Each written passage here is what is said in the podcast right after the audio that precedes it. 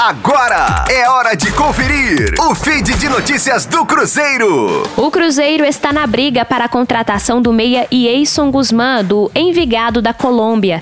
O presidente do clube colombiano, Ramiro Ruiz, confirmou que tem conversas com o clube celeste para a venda do jogador. Entretanto, apontou que há outros interessados no jovem atleta. Segundo o dirigente, há clubes colombianos e de fora do país, entre eles o Cruzeiro, buscando a contratação de Guzmán. A Raposa conta com o apoio de investidores para essa contratação. O Cruzeiro não comenta sobre essas negociações em andamento. Guzmán também já foi alvo de outros clubes brasileiros, como São Paulo, Grêmio e Fluminense, mas as quantias oferecidas nunca atenderam ao clube colombiano. Na atual temporada, o Meia tem 17 jogos e 4 gols marcados pela equipe do Envigado.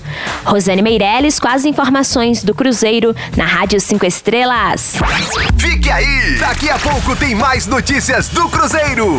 Aqui, Rádio 5 Estrelas.